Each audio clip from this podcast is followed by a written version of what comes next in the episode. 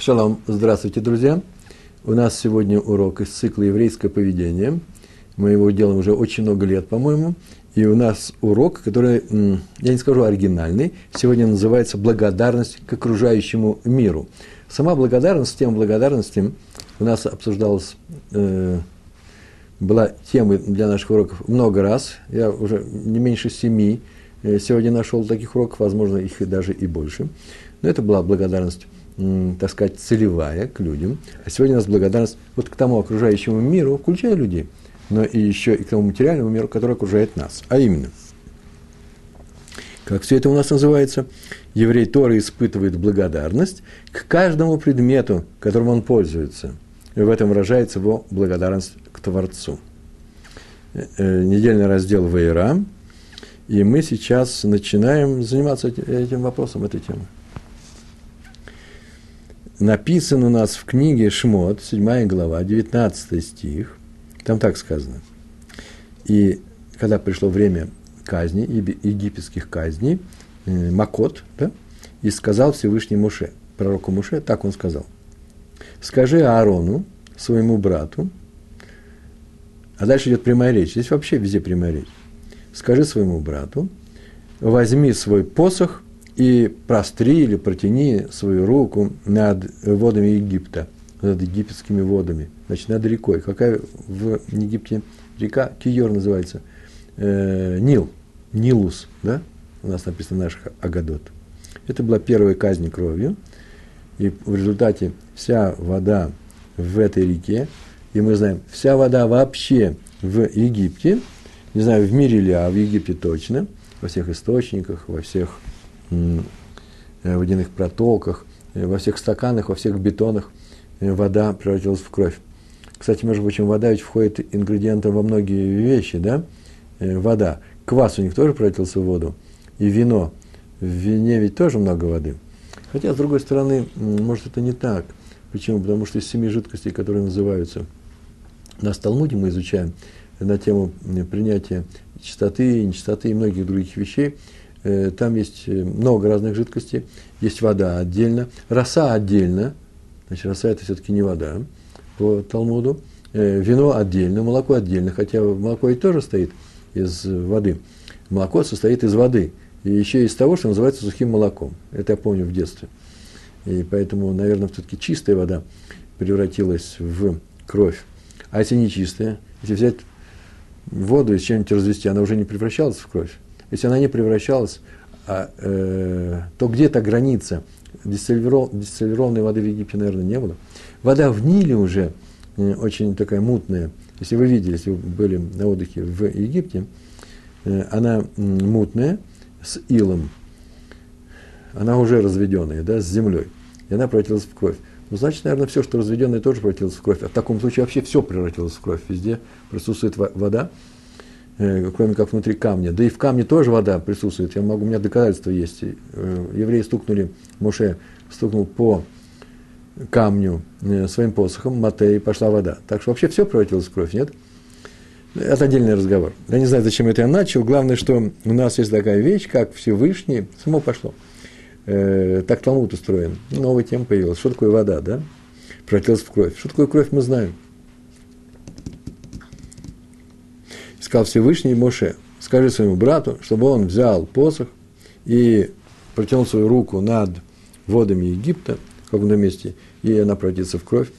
И отсюда мы следующее учим. Мидраши спросили, это Мидраш Раба Шмот. Мидраш Раба есть Берешит, есть Шмот. Э, девят, девятый параграф, наверное, так можно сказать, да? Нет, десятый, девятая глава, десятый параграф. Хатют. Так спросили мудрецы. А почему не Моше было приказано э, сделать эту казнь? Почему было сказано, э, чтобы скажи, ты скажи Аарону, чтобы он это сделал? И Всевышний так сказал Моше, так написано в Мидраш, почему он дал это сделать Моше, а не Аарону, а не Моше. Так было сказано, вода, которая хранила тебя от фараона, да, и от кого еще она хранила? Когда тебя послали вот в ковчеге, Тева, Тева от Моше, послали э, в ковчеге, и охраняла тебя, этот ковчег, от крокодилов, в конечном счете, от воды и прочих неприятностей жизненных. Э, только э, когда тебя послали по реке, да, э, неужели будет она, эта вода поражена твоей рукой? Это то, что тебе помогало, и ты сейчас это превратишь в кровь? Нет. Пусть лучше ударишь не ты, пусть ударишь не ты, а ударит Аарон. То же самое, между прочим, с, казнь, с казнью лягушками, цварде, цварде, цвардеим, да, лягушками. Они вышли из реки, и поэтому то же самое э, сделал Аарон. Почему? Потому что это называется ударить по реке, по воде. Э, это у нас уже в 10 главе будет, в 4 стих я записал здесь. И то же самое еще с одной казнью, мелкими насекомыми, которая называется киним, да, в современном иврите это вши, ну, неприятные всякие насекомые, которые поедают э, нашу кожу, и это очень нехорошо. И тоже написано, это в 10 главе, 7, 7 стих.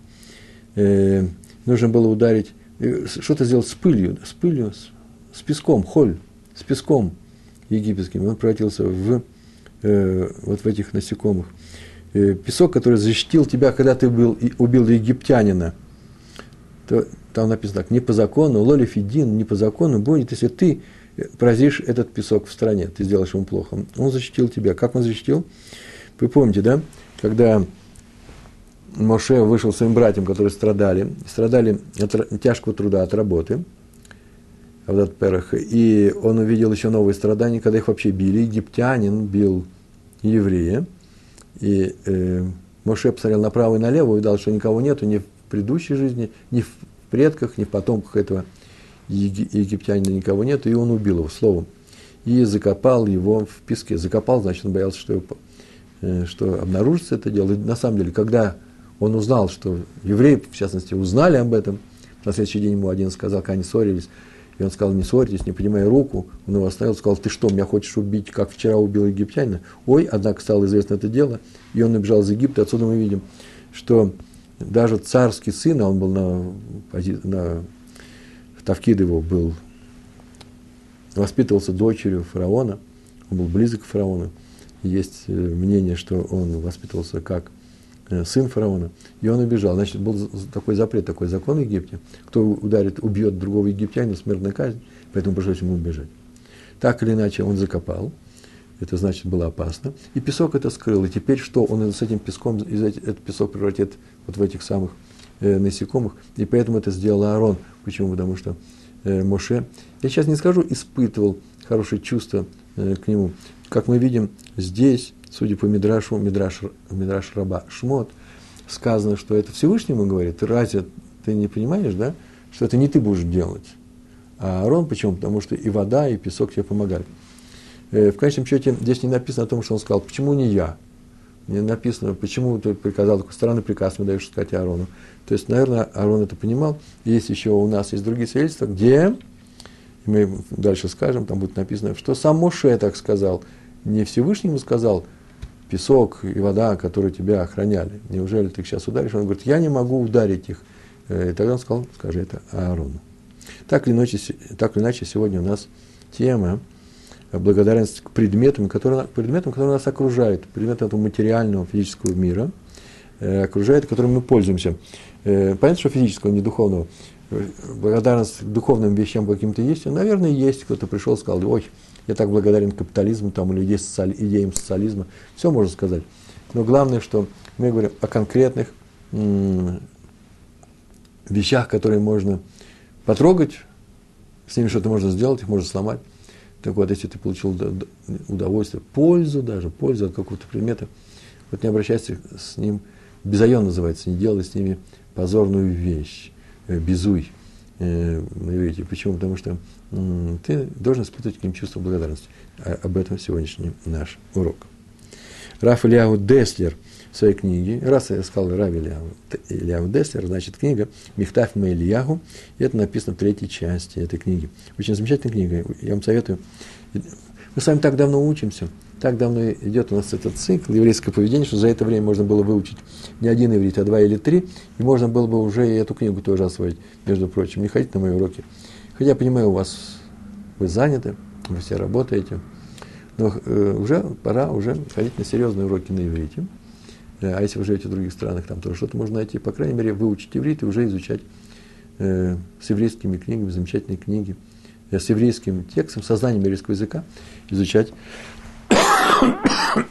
извините, э, эти книги. Чтобы не я их рассказывал вам, эти рассказы, а теорию и, и практику.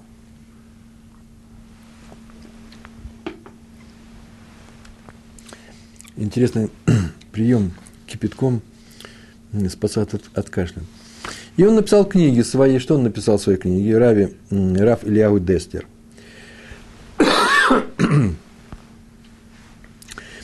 Он так спросил, так за что же нужно быть благодарным воду и песку, воде и песку? Просто вопрос такой. Что такое особенного не сделали? Ведь неживая природа ничего не делает по, по своей воле. Э, она, так сказать, используется ну, в руках Всевышнего, я сейчас скажу. А Всевышний что-то делает с ней, и мы вступаем в контакт с этой неживой природой. Или с вирусами разными, которые на нас нападают. И что можно сказать спасибо можно человеку, э, это, это мы знаем, который сделал некоторую конкретную вещь, и сознательно он ее сделал. И сделал нам хорошо. Э, и мы, мы его благодарим. Есть случаи, когда он не сделал нам хорошо, но хотел, тоже мы говорим спасибо. Есть случаи, когда он не хотел нам даже сделать ничего хорошего, но так получилось, что мы воспользовались чем-то его хорошим.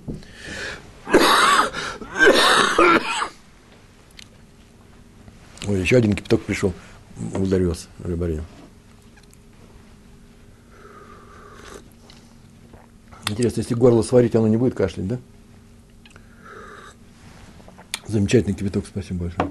Прям по моему вкусу. Вот вода, кстати. И вот такая штука превратилась в кровь. Можете представить, в Египте, а кипяток остался, он горячий был, кровь, кровь он тоже сворачивается. А свернулась так кровь. Она свернуться могла. Ничего страшного нет. Страшные вещи происходили. Так вот, ведь э, неживая природа ничего не делает по своей воле. Она вообще ничего не делает. С ней что-то делают. Там вода, ничего не сделала. Там положили колыбель с Моше. Вода держит, как любую колыбель, так она держит песок, завер... положили что-то в песок. Любую вещь можно положить в песок. Выбора никакого нет. Человек использует их в своих целях. За что здесь нужно чувство благодарности? Да и они не чувствуют ничего. Скажи им спасибо, не скажи им спасибо, ничего они не чувствуют. Вам же надоело, наверное, да? Вы думаете, сейчас вы отключитесь, меня пройдет каша? Более того, даже если бы они чувствовали, вот об этом написал Равдеснер, если мы даже чувствовали, так это же здорово как. Они же участвуют сейчас в Киду Жашем, в чуде, которое делает Всевышний. Сейчас при их помощи делается чудо, называется 10 египетских казней. Да вода дорого, дорого бы заплатила, чтобы участвовать в такой, такой вещи. Если представить, если наделить ее сознанием и чувствами, и песок тоже. Ой, как здорово. Столько в природе много всякого, а я в десятку, песок говорит, вошел. Из меня сделали Киду Жашем. Я для этого, может быть, и был создан в этом мире. Э, а раз так, то им надо бы вообще радоваться и гордиться тем, что они участвовали. И вдруг Моше говорит, не хочу, если им положено э, участвовать в этом чуть без меня, пускай Арон сделает, я нет. Так вот, подобный вопрос возникает также с рядом других высказываний. Есть высказывания, например, есть высказывание очень интересное, оно мне всегда нравилось с детства. Бава Кама, трактат Вавилонского тракту, э, Талмуда. 92 лист, вторая страница, там так написано. В колодец, из которого ты пил, не бросай камни. Ну, мусор какой-нибудь, сорорим. Не бросай. И, между прочим, да, э, почему не бросай камни-то? Не бросай мусор. Ну, по-русски понятно почему. Потому что пригодится воды напиться. А если не пригодится? Я просто вопрос э, э, к русской поговорке. Ну, не пригодится тебе, все, этот колодец ушел, он же не колодец Мирьям, он же не привязан, ты можешь уйти от него. То что, можно и бросать мусор? Только из того, что тебе придется э, воды напиться, пригодится. Между прочим, русская поговорка не такая простая. Даже если я уйду, мне пригодится. О, не бросай, не плюй в колодец, да? Пригодится воды напиться. Может быть, даже не из этого колодца. Никогда не плюй в колодец. Вот в этот колодец не плюй. Почему? Потому что пригодится воды напиться, может быть, из другого колодца. Поступай так со всеми колодцами. И все будут так поступать, и тебе туда придется пригодится выпить в другом колодце воду чистую. Это обращение-то ко всем. Да-да, точно. Спасаем честь русского народа в виде этой пословицы. Хорошая пословица. Но не так примитивно. Да? Вот в этот колодец не, не плюй. Почему? Потому что ну, само, само выражение плюнуть колодец тоже не просто так. Что плювать? Ну, камень бросить, ладно.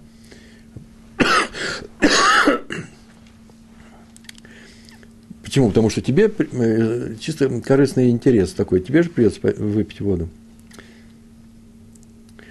Звучит это так, на, на, на иврите, по-еврейски. В колодце, с которого ты пил, не бросай мусор. Не делай колодца плохо после, после того, как ты его использовал. То есть не позорь ему. Вот какой смысл здесь. Но почему? Ведь он же не живой, да? Тот же вопрос возникает. И еще такой же закон, между прочим, такое же высказывание. Есть такой закон, интересно, послушайте. Нельзя пройти над едой. Асур э, или авор альга охоль. Или лехом, едой, например. Который лежит на земле. Если ты видишь, что она лежит на земле, ты должен ее поднять, нужно ее поднять. Так написано в Шульхана Рух. Орахайм. Э, Рашин и Рувин этот закон привел, 64 лист, вторая страница, там написал так, что здесь в этом законе говорится именно о еде, которая почему-то лежит, позорно лежит э, на, э, на земле. Чем еда отличается от всех остальных вещей? Ну, а если там лежит, например, я не знаю, подушка с моего дивана, почему мимо можно пройти? Почему для подушки это не позор, а для хлеба это позор? Потому что хлеб создан для еды. Подушка создана для того, чтобы быть, лежать на диване, согласен. Но ничего страшного в этом нет. И тоже люди работали. Но хлеб – это непростая вещь. Еда – непростая вещь. Еда – это то, э, ради чего люди… Э, то есть, это первое, одно из самых важных э, явлений этого мира – еда. Так часто и говорят, я, мне нужно работать. Я говорю, почему? Ну, чтобы кушать, чтобы заработать на жизнь, как в каком смысле. Надо кормить свою семью. Видите, мы же не говорим, нужно что делать. Аре, что нужно делать нам? Надо, чтобы моя семья жила Э, под кровлей. Понятно, что нужно купить дом, нужно снимать квартиру. Не, мы говорим, нужно кормить свою семью. Еда очень важна.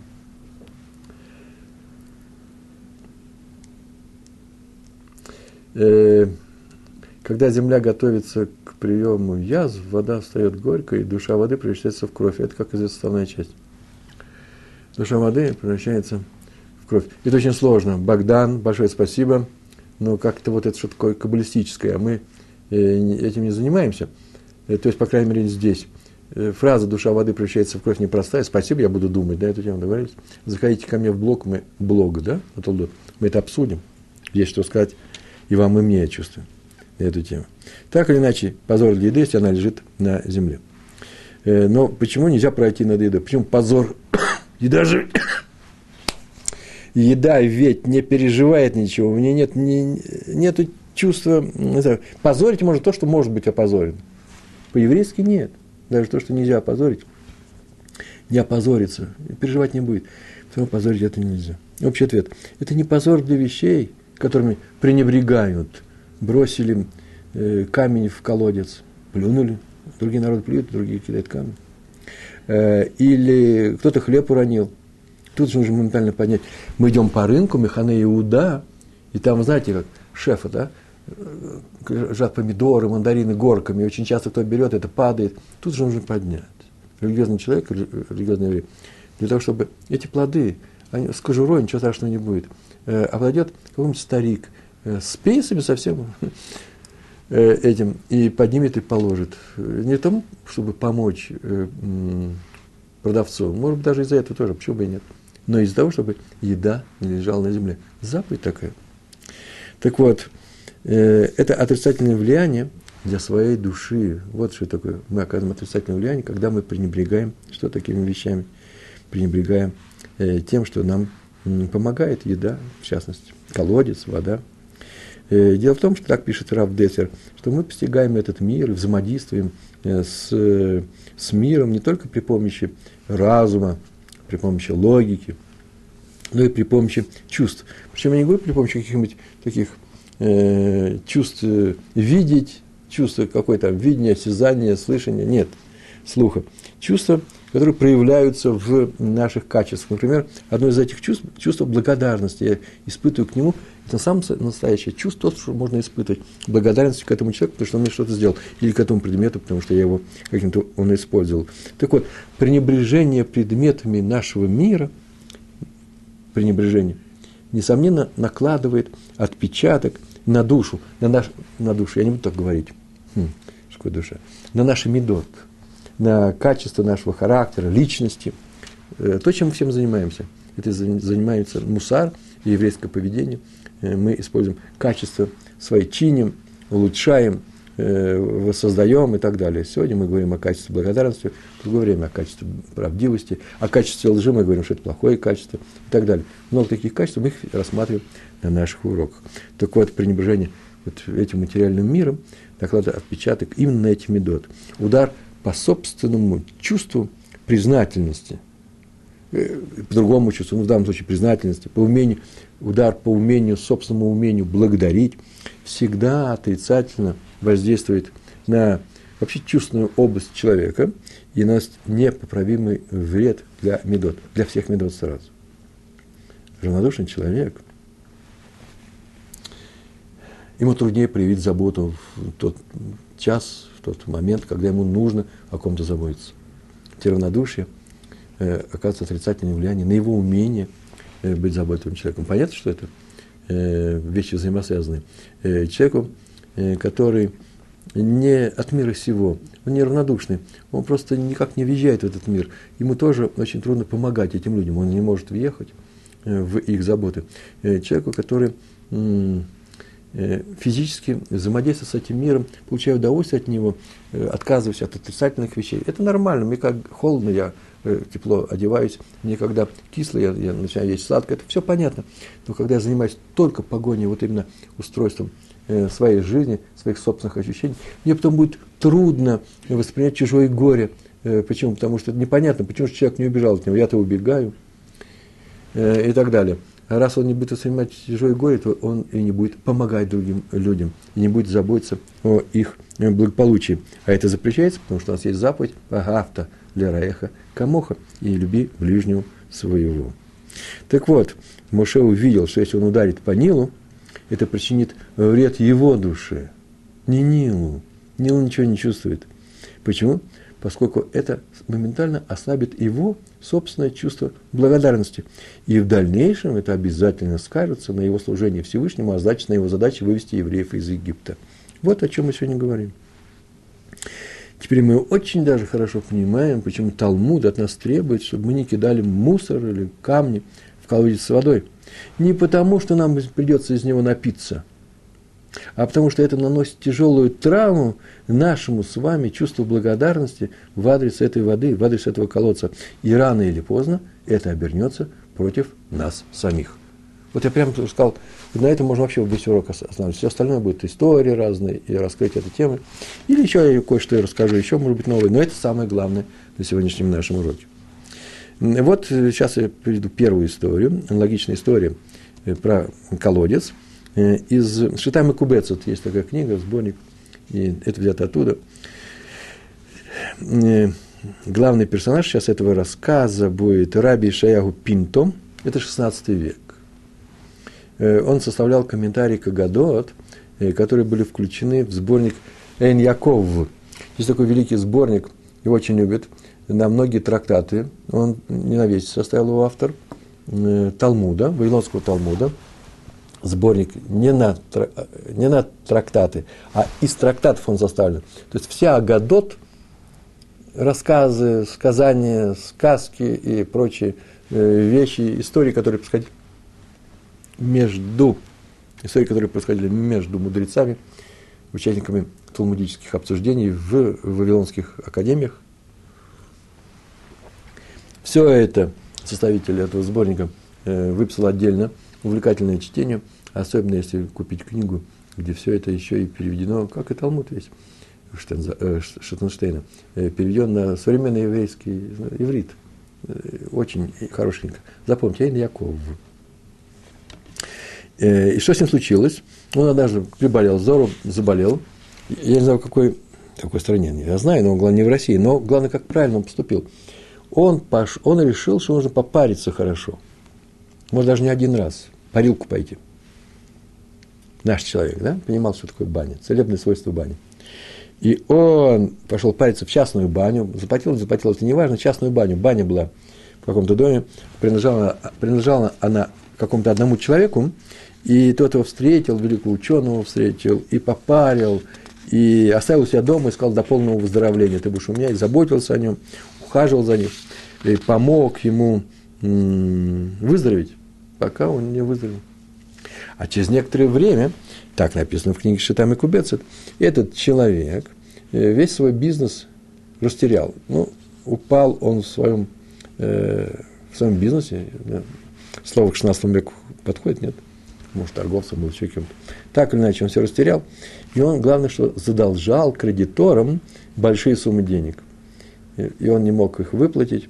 И пришли, нужно оценить, сделать оценку дома и бани этой. Баня была, наверное, такая недешевая. И все списать, чтобы выплатить эти долги. А Рафпинта был членом Равинского суда. И он должен был это дело рассматривать.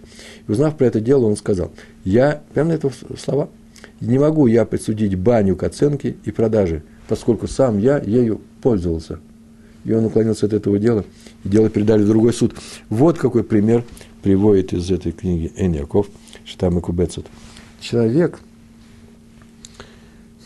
не может судить, Даян, да, э, любой Даян, не может входить в равинскую коллегию по делу, который рассматривает дело какого-то человека, который, например, он хорошо знает.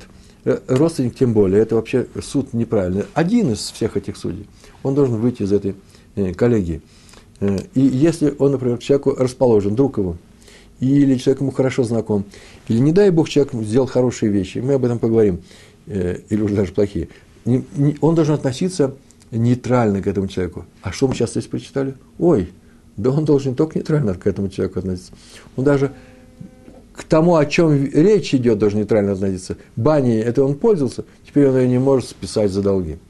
Почему-то считается, что ей плохо, а может быть, ей в новых руках лучше будет, кстати, да? Так или иначе, он прекрасно понимает, что эта баня сама по себе, она была с ее владельцем, и этот владелец ее помогал, я ему помогал. Между прочим, здесь можно было бы уклониться от этого, знаете, не только потому, что это баня. О, что-то у меня сегодня день хидуши, да, называется, откровение. А из-за этого человека – я не могу участвовать в, раз, э, в рассмотрении этого человека, э, дела этого человека. Почему? Потому что он мне однажды здорово помог. Я теперь ему чувство благодарности к нему испытываю. К нему испытываю. Вот сейчас мы на эту тему, и еще поговорим на эту тему, кстати.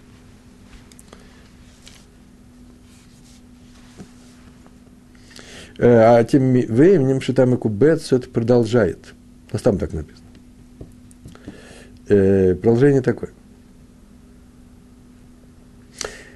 Раз так с неодушевленными предметами, бани, колодцы и прочие вещи, то с людьми тем более. Хороший подход, да? Раз так у нас чувство неблагодарности к другому человеку плохо само по себе. Это нехорошо. И мы говорили на эту тему. Здесь еще одна вещь есть. Это еще и плохое влияние на твое чувство неблагодарности, которое там у тебя внутри. А почему это, кстати, плохо?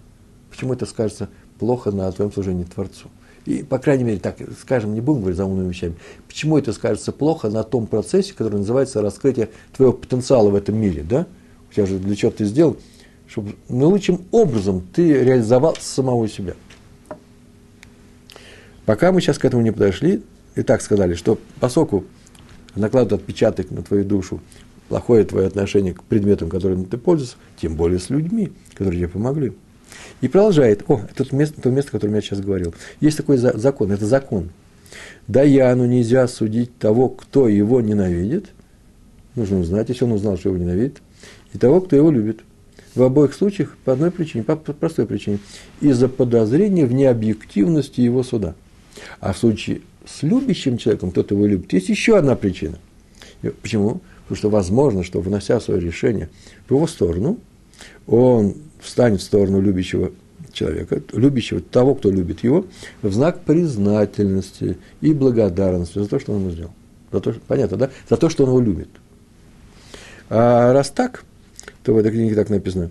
Смотрите, раз так, то то же самое по отношению к Всевышнему. Всевышнему тем более, раз так к людям. Сказали предметы, люди. Раз предметы, тем более люди. Раз люди, тем более Всевышний. А именно, надо его благодарить полной благодарностью, не делая при, том, при этом ничего э, плохого, ничего людям не делая, так он сказал, что противно тебе самому. Это и называется, это и называется благодарить Всевышнего. Вы слышите? Выполнить его заповедь, любить других людей, это называется лучший вид благодарности в адрес Всевышнего. И еще одна вещь. Исход из Египта. Он начался с неблагодарности фараона в адрес Творца. Помните, да, когда ему пришли и сказали, нужно отпусти нас, потому что Всевышний просит, чтобы мы ему там устроили праздник, устроили жертвоприношение и так далее. Он сказал, «Э, кто такой, кто такой ваш Всевышний? Э, не знаю никакого Всевышнего, чтобы я его, чтобы я народ отсылал в пустыню. Так он сказал, что не знаю никакого Всевышнего. Явно не благодарность тому вообще, кто создателю мира. Медраж говорит, потому что он прекрасно знал, кто он такой. Это, а если сейчас нынешний фараон, он даже не знает. Представляете, насколько интересно, исчезла память человечества. Же ведь и атеисты есть в этом мире, а они неблагодарны этому миру. Ой, мне сейчас это интересный вопрос. Все, все, не отвлекаемся, сейчас я начну заниматься этим вопросом, у меня тема есть, не отвлекайте меня. Ну. Исход из Египта. Начался с неблагодарности фараона в адрес чего? В адрес Творца. И в то же время он начался с чего? С благодарности евреев. Еврейской благодарности. Какая была благодарность? Моше. Моше, прежде чем идти в Египет спасать евреев, пошел сказать спасибо своему тестю Ятро, у которого он жил, попрощаться с ним. Видите, с чего начинается? Он идет помогать евреям, проявив благодарность к Ятро в самом начале. Так написано, Хесед лежит в основе мира, в начале этого мира. Батхилат всего, что существует в начале. Поэтому, если мы начинаем какое-то новое дело, вступаем в университет, открываем новый магазин, лавку, купили, сейчас, сейчас первые покупатели придут. Нужно сделать какой-то хесед. Почему? И большой хесед. Чем больше мы хесед сделаем, пойдем дадим сдаку, пойдем еще что-то кому-то поможем, устроим какой-то праздник детям, э, отнесем, я не знаю, подарки в соседнюю еврейскую школу, отнесем подарки или еще что-то в соседнюю больницу – что-то сделать нужно. Для чего? Чтобы была браха с этим делом. Потому что весь мир стоит на хесде. То же самое и здесь. Нужно проявить благодарность для... Э, э, это будет лучшая браха для нового дела. Так поступил Муше и пошел э, попрощаться с Ятро. Он не ушел потихоньку. Кстати, между прочим, Яков в свое время, Яков, Авину наш братец, он потихонечку убежал, взял своих э, всех четырех жен, своих одиннадцать детей, и одна из них – Э, жена э, беременная Бенемином Рахель, и ушли потихоньку от Лавана. Он убегал от тестя, а Моше уходил полное чувство признательности. Может, даже они и праздник какой-то устроили. Откуда я знаю, что праздники делали. Так Лаван сказал, да, догнав Якова, что ж ты ушел, мы бы праздник устроили. С песнями, плясками мы бы тебя провожали. Вот это сделал Моше. Видите, э, Моше начал с благодарности. Между прочим, некоторые говорят, я читал об этом, нужно бы сноску, Э, что была некоторая неблагодарность Йосефа и его братьев по отношению к, к тому, кто их родил, к Якову. Они же сделали ему царот всем этим. И Йосеф должен был понимать, что так нельзя вести с братьями. Что нужно сделать так, чтобы история кончилась по-другому, чтобы отец не страдал. Отец страдал много лет. И они это сделали, э, сделали по отношению к отцу. Так вот эта вот неблагодарность по отношению к отцу, плохое, ну, любое расстройство человека, которого вообще мы должны испытывать чувство благодарности, называется неблагодарностью. Обидеть мать, сказать грубые слова отцу, э, или накричать на старшего брата или старшую сестру, которые, в принципе, тебя нянчили, помогали, с тобой занимались. Это называется страшное чувство неблагодарности. Даже если я прав, даже если они не правы, нельзя проявлять неблагодарность. Это называется сделать урон собственной душе. По крайней мере, сегодня мы об этом говорим. Так вот, вот эта вот неблагодарность, которую по отношению к отцу проявили Иосиф и братья, неблагодарность такая, ну, событийная. Кто исправил? Моше. Он исправил, придя к тестю и Тро, попрощавшись с ним. Так написано было. В конечном счете вся наша Тора стоит на нашем чувстве благодарности. Наша Тора на нашем чувстве благодарности, на нашем умении благодарить Создателя в частности.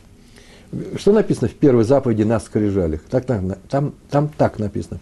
«Я ваш Всевышний, который вывел вас из Египта». А потом написано, да, вот я такой, потом не делайте других богов, и все остальные заповеди пошли, а потом вся Тора. Она начинается с того, что «я Всевышний, который вывел вас из Египта». И что? Какое это отношение имеет к заповедям? Как? Самое прямое. Всевышний апеллирует к моему чувству благодарности. Я тот, который так сделал, а поэтому выполняй э, мои митцвот, которые я тебе поручаю выполнять. Это есть чувство благодарности. Именно за это мы ему благодарны, и это важная характеристика, одна из самых важных характеристик Всевышнего, так мы говорим, это не просто Всевышний, это Всевышний, который вывел нас из Египта. Тем самым я сейчас каждый раз благодарю его за это. И, значит, мы к нему проявляем благодарность. А на этом стоит наша готовность исполнять Тору. Видите, без этого не было бы и Торы. Так или иначе, все произошло именно следующим образом. Так рассказывает нам Мидраш. Моше сказал, сказал пророку Моше, Всевышний сказал так. Нет, Моше сказал Всевышнему. Фараон сказал, что он тебя не знает. Так написано в Мидраше. И сказал Всевышний. Хм, а откуда египтяне берут воду для питья? Или что-то? Из Нила. Тут написано в этом рассказе как раз из Нилуса. Обрати его в кровь. Э, но разве есть такой человек, может спрашивать, смотрите, какой язык. Только наша книга может быть такой. Но разве есть такой человек, который пьет воду из колодца, а потом бросает в нее мусор? В, в, в, в эту вот. Тогда передай это дело Аарону. Вот весь диалог. Теперь мы уже знаем, как на самом деле это случилось. Раби Лягу Лупян. Этот рассказ, как я в свое время приводил, сейчас не знаю, у меня есть несколько рассказов, что-то я, может быть, сегодня не успею. Вообще-то у меня есть тема такая очень интересная, до утра нам бы хватило. Ну, что есть, то есть. Будем исходить из того, что нам Всевышний дал. И рассказ о том, что среди многих правил, которые он преподавал своим ученикам, было вот это вот умение и необходимость, способность э, благодарности. Э, кому? Даже не живым предметом. Э, однажды после шахрита, утренней молитвы, он вышел с талитом в руках, его остановил какой-то ученик, они начали разговаривать, какой-то был, ну, тема была ученая. И они долго разговаривали, и талит Раф Лупян положил на скамейку, скамейки в синагоге стоят. И после разговора он аккуратно его сложил и собрался уже взять, и взял его, вдруг увидел, что это скамейка, на которой он здесь складывался, она такая длинная скамейка, а там вода мокрая, там грязь была или вода какая-то. Вот, о, я сейчас принесу, э, принесу, ага, вот, полотенце и вытру это. И ученик говорит, не надо, не надо, Раби, я сейчас сам э, все это сделаю, э, не надо утруждать себя. На что Раф Лупян сказал, и это вошло в рассказ, нет, нет, я же воспользовался этой, этой скамейкой, я на нее положил свой талит, она могла сложить талит, теперь я обязан сам это сделать. Отсюда вывод у нас очень простой, не стоит позорить, вообще нельзя позорить, нельзя пренебрегать чем? Всем, что нам сделало пользу, и даже вещами, э, даже если в этом позоре нет такого закона, который называется бальташки. Это вы знаете, да? Бальташки, это называется э, все, что еще годится для какого-то использования, ну, нельзя это выбросить, это нужно использовать. Ну, какие-то границы все это вещь делается. Поэтому, ну, если это э, э, уже никуда не годится, не годится этот пиджак. Я его носил 40 лет. Я ему очень благодарен, конечно, замечательно, так мне было в нем уютно. Ну, жена сказала, я не простой пиджак, это пример. Э, жена сказала, что нет, нужно э, нам новый пиджак, у нас свадьба дочери, чтобы только мазальто был у нас всегда. И поэтому новый купим. А этот старый, а этот старый пора уже выкидывать. Как же выкидывать, я к нему привык. Или как домашние тапочки, знаете, так в них уютно, так хорошо. Так вот, ну что-нибудь сделаем. Ну не бросим их просто в помойку. Ну не знаю, ну заверните во что-то, какую-то коробку. Ну вставайте, вздохните. Только не, брос, не бросайте там на кошку. И вот этого лучше не делать. Э, это называется э, человек, который пренебрежительно относится к, к, к тем вещам, которые его окружали, к собственному уютному миру. Он, конечно же, наносит ущерб своей, э, своим чувствам, да, своим медот и так далее. То есть благодарность к приметам этого мира, это не что иное, конечно, вещь-то у нас является необходимой и постоянной и трудной работой над своими качествами. Вот теперь, вот мне понравился, как раз хорошо сформулировал. Так в Торе все, кстати. чтобы нам не говорили, вот это нужно сделать, это нельзя делать. Это не что иное, как работа над своими качествами. Кстати, качество – это тема мусара, а мусар относится э, миру отношений между людьми. Бейн Адам Лихаверо. А это и называется еще одно подтверждение того, что вся Тора – это наш мусар. Вся Тора, без исключения. Не делай другому то, что не хочешь, чтобы сделали тебе.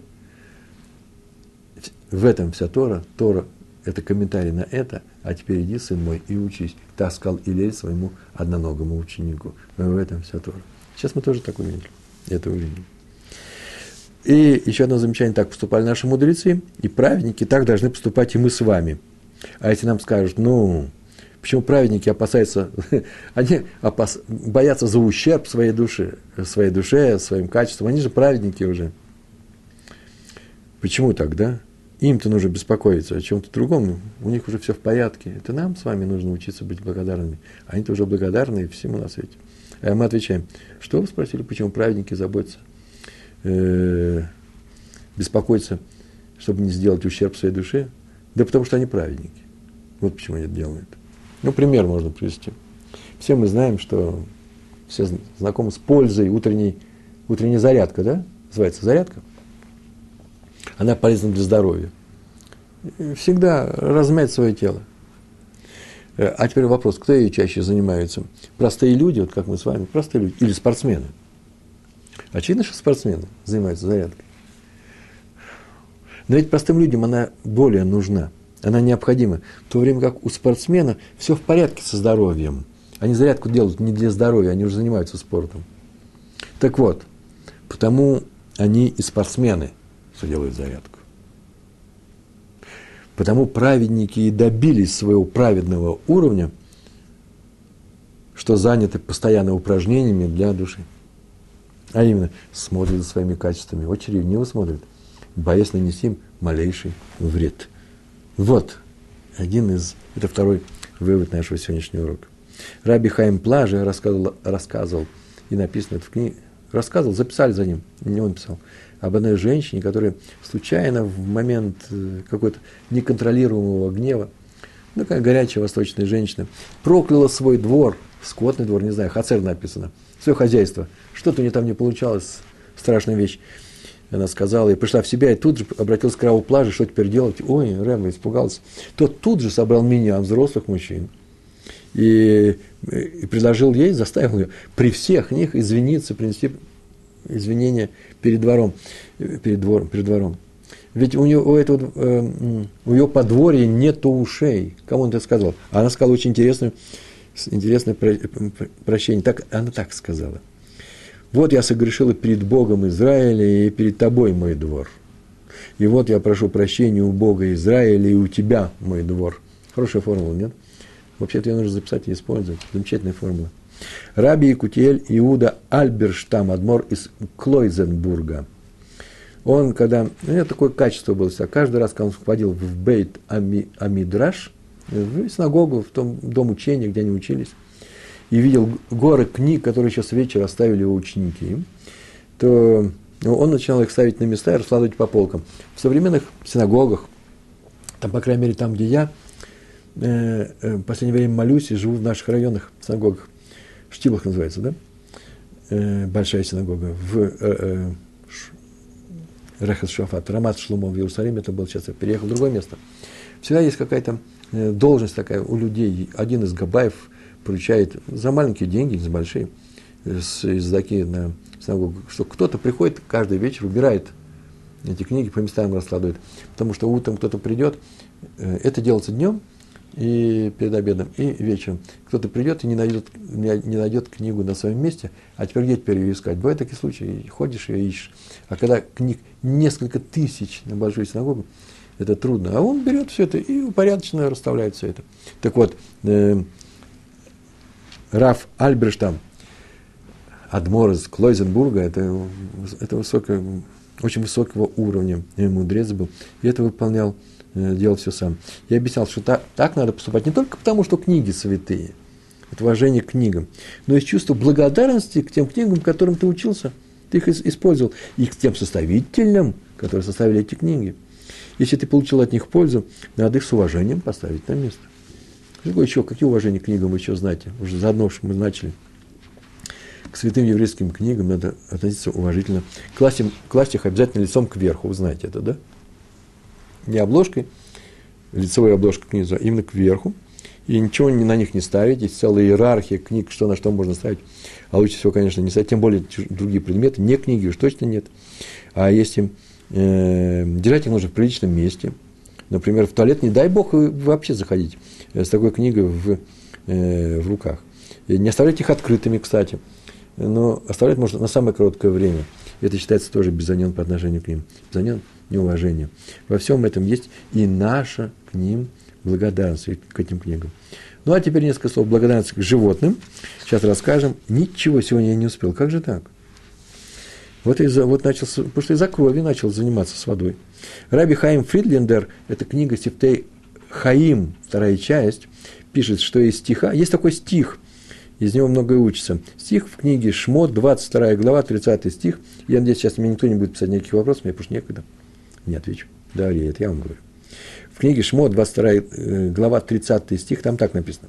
Если только я ошибку сделал, то нужно, а если нет, вопрос, то не надо. Мясо треф. Если что-то было растерзано в поле, мясо стало трефным, то брось его собаке. Так написано в книге Шмот, 22 глава. И мудрецы выучили здесь связь с другим стихом, тоже Шмот, 11 глава. Там, там написано исход евреев из Египта. А у евреев ни одна собака не повела языком, не шлахнула языком, да? Так можно привести, не залаяла. Вот за это она получает мясо, так они сказали. А мясо трефное брось собаки. Почему? Потому что они не, не выдали вас, когда вы потихоньку уходили. И это наша к ним благодарность. А, оказывается, египетские собаки лаяли, когда египтяне хранили своих э, первенцев. И, знаете, когда одна собака лает, все собаки лают. Но не может быть такого, чтобы собака лает, все остальные молчат. У них похороны первенцы, поэтому шум, крик, вопли, стенание, восточный ужас. А еврейские собаки, а у них были собаки, они охраняли, занимались, э, пастушеские собаки были. Были, так написано, у них были собаки. Они тоже должны были поднять шум. Они молчали. Поэтому евреи ушли. Нагрузили ослов своим скарбом, а у них было много чего вывезти. И ослы вывезли, а собаки смолчали. Теперь у нас благодарность есть к ослам и собакам. Какая к собакам? То мясо, по крайней мере, которое ты не ешь. Уже брось собаки, не надо выбрасывать никуда. Прям такой, это мецва. То мясо, которое ты ешь, тоже можно дать собаке, кстати. Это не бальташки, собаку нужно кормить хорошее мясо. Трефное мясо для собаки ничем не отличается от кошерного. Я не говорю про больное мясо, я говорю про здоровое, только не по правилам было убито. Просто э, козлика заели волки в поле. И этого козлика теперь можно отдать собаке. Остатки от козлика. Один иерусалимский раввин предлагал другому, какому-то человеку присоединиться к нему в каком-то деле, какой-то важной акции была. Э, распространял, распространял Тору среди евреев. А тот отказался, сказал, что у него отсутствие времени – полные, занят он другими делами, и сказал со смехом, но э, мешать я тебе тоже уж точно не буду. Занимайся этим. И Равин ответил как раз про этот случай. Это напоминает мне разницу между собаками и ослами в Египте. Ослы помогли вынести евреям их скарб, а собаки не лаяли, когда они выходили, евреи когда выходили. Да, не шевельнули языком. Первые помогли и получили заповедь Петр Хамор. Вы знаете, что это такое, да? Какая заповедь? Если родился у осла первенец у ослицы, то его нужно выкупать. Вот как мы выкупаем первенца человеческого, смотрите, это высокий уровень. А собаки, собаки, они только не мешали, и поэтому досталось трефное мясо. Ну, такая-то шутка, я ее рассказал как шутку. А еще было одно свидетельство. О, это серьезная вещь. Ой-ой-ой, 10 минут. Свидетельство некоторое зафиксировано, свидетельство о том, который произошел на вокзале. Случай был на вокзале – а тут посылали венгерских евреев в лагерь смерти. Страшная вещь, не надо быть сказано. Э, немецкие, венгерские фашисты, да сотрет Всевышний память о них вообще полностью. И собралась на этом вокзале огромная толпа будапештских зевак, не евреев, гомев. Веселье нашли они. Так это было в Будапеште. Пришли, кстати, между прочим, евреи, которые расставались со своими близкими родственниками, которые, как казалось, еще не попали в, спи, в списки вот этих вот э, людей, которые сейчас увозят. И они прощались, встали поодаль, и с теми, кто отправлялся в последний путь. И вот уже паровоз с прицепленными, набитыми, очень сильно набитыми э, вагонами, э, несча- э, набитыми этими несчастными страдальцами. Они знали, куда они уезжают. И уже он тронулся, и вдруг в окно высунулась голова одного еврея, и он закричал какому-то знакомому, там, Ифраим, Ифраим, или как там называли, Шандр, Шандр, ну, еврей он закричал. И закричал, ой, я забыл накормить кур. Иди, пожалуйста, ко мне домой, зайди ко мне домой, дай им корм. Человек страдает, что его куры будут э, голодными. Все погибнут.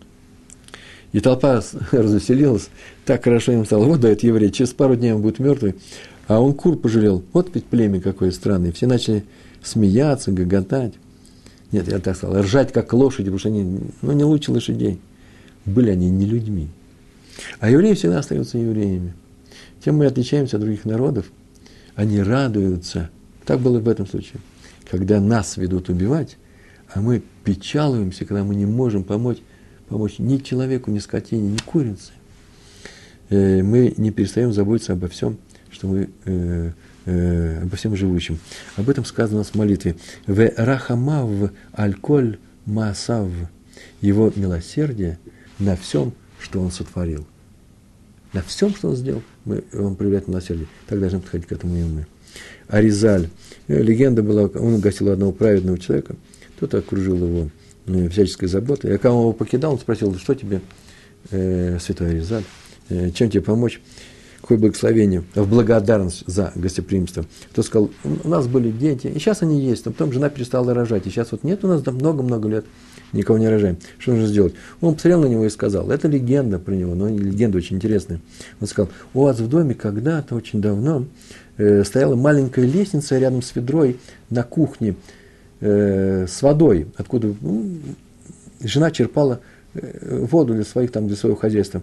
И по этой лестнице к воде поднимались цыплята маленькие, которые не умели еще порхать и не могли э, взлететь к этому ведру. Они хотели пить. А однажды твоя жена попросила служанку убрать это, эту лестницу, чтобы в доме был порядок. Что он здесь делает, эта лестница? И цыплята мучились от жажды. Вот их ропот, писк, называется писк, ропот, молитва евреев дошла до неба. Вот этот писк дошел до неба они мучились. И постановили, раз с птенцами поступали не по закону, то жена не будет рожать. По крайней мере, вот верни эту лестницу на место, все будет в порядке. Ну, так случилось. Это рассказ о благодарности. Но не о Резале благодарности к хозяевам, а о благодарности людей, хозяев к тем же живым существам, которыми они пользуются. Дайте им пить в силу этой благодарности. Да, мы знаем, что эту курицу мы потом зарежем и съедим. Это функция этой курицы. Для этого она появилась в этот мир. Но не мучай, помоги ей, чтобы она лишний раз не страдала. Это называется жалость к тварям. Не только милосердие и жалость к тварям, но еще и благодарность. Э, ну и еще есть у меня рассказ про э, Хофицкаема, э, который молился накануне слихот, перед слихот, в полный голос просил прощения у Всевышнего. И так говорил, Израиль Мейер, благо, благодарен ли, как его звали, благодарен ли ты Творцу? Все слышали это в соседней комнате? Благодарен ли ты Творцу за то, что он дал тебе разум и понимание для того, чтобы написать книгу, которая называется Ховицхайм? Израиль Мейер, благодарен ты, лю, ты людям, которые прозвали тебя Хофицхайм, которые читают твою книгу?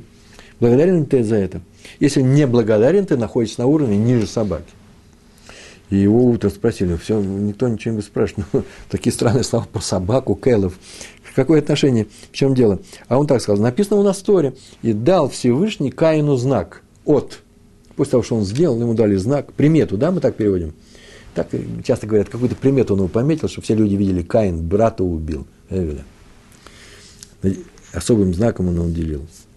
А что это за знак? И вот Мидраш отвечает. Там здесь несколько мнений в Мидраше написано, сказал Раф Аба, передал ему собаку для соображения. Ну, что это был за знак? И люди видели эту собаку, понимали, что идет Каин. Что он же не слепой. А что это означает? Оказывается, Эвель, Эвель был сильнее Каина. И когда они боролись, дрались, начал все это Каин, потому что он приревновал э, брата к тому, что взяли его э, э, жертву, э, жертву жертвоприношение, а его не взяли, каинское, и начали драться. И Эвель, он его вообще-то склонил к земле, он положил его и собирался убить. Тоже был, как видимо, хорош.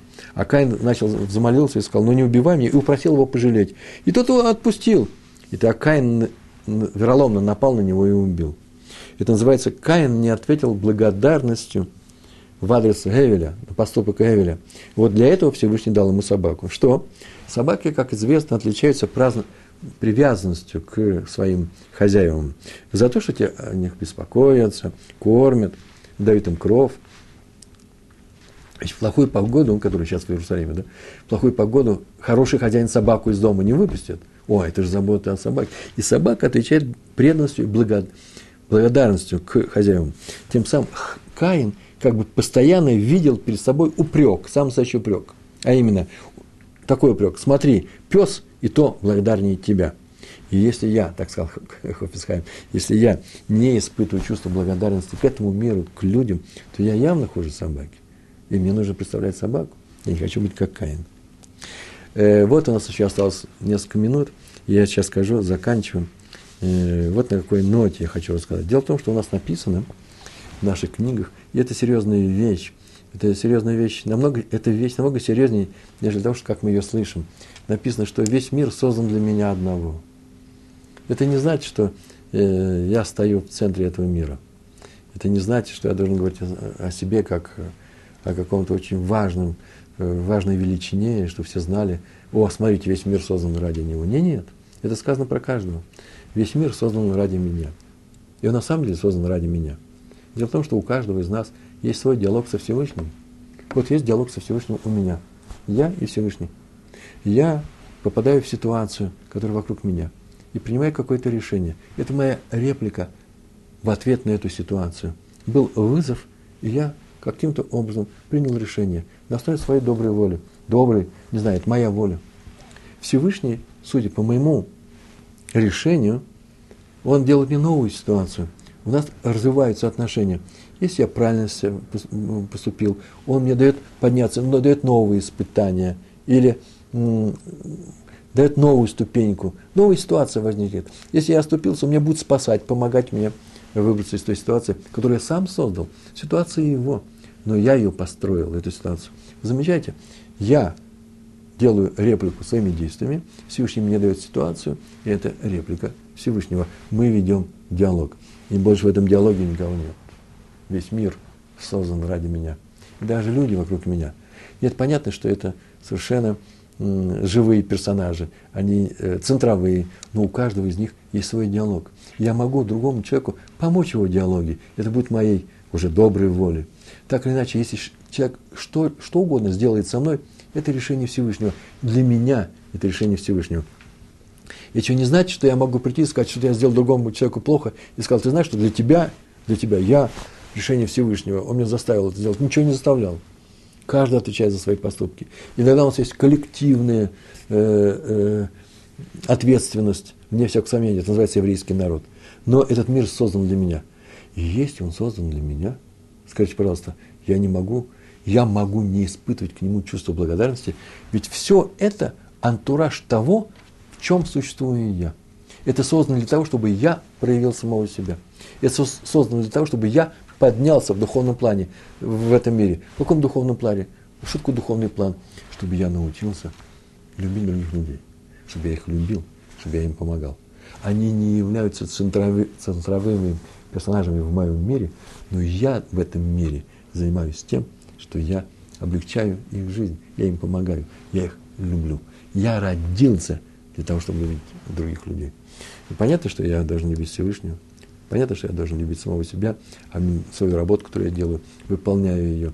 У меня есть задания, э, есть много обязанностей в моей жизни, вне всякого сомнения.